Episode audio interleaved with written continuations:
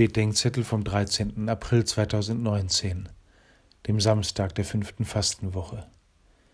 Johannes 11, 45 bis 53. Der Hohe Rat beschließt die Tötung Jesu von Nazareth. Der Mann bringt immer mehr Menschen hinter sich und wird politisch zur Gefahr. Wenn das so weitergeht, werden die Römer eingreifen und dem Volk die relative Eigenständigkeit und das Zentralheiligtum der Juden in aller Welt nehmen. Das darf nicht passieren. Aus solchen politischen Überlegungen schließt der hohe Priester Kaiaphas, besser einer stirbt an der Stelle aller, als dass alle wegen des einen zugrunde gehen.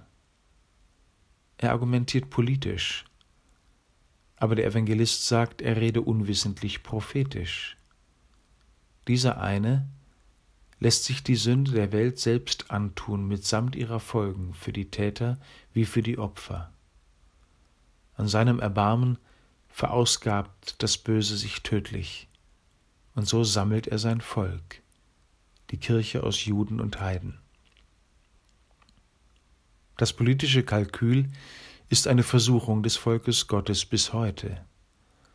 Besser die Rede von Jesus Christus und seiner Wiederkunft und der Ruf in seine Nachfolge stirbt, als dass der Kirche ihr politischer Einfluss, ihre Sozialkonzerne und ihre materiellen Möglichkeiten genommen werden.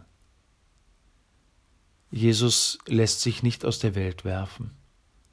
Er lebt und bleibt, auch noch als Verworfener. Und dort, wo er verworfen wird, führt er sein Volk neu zusammen.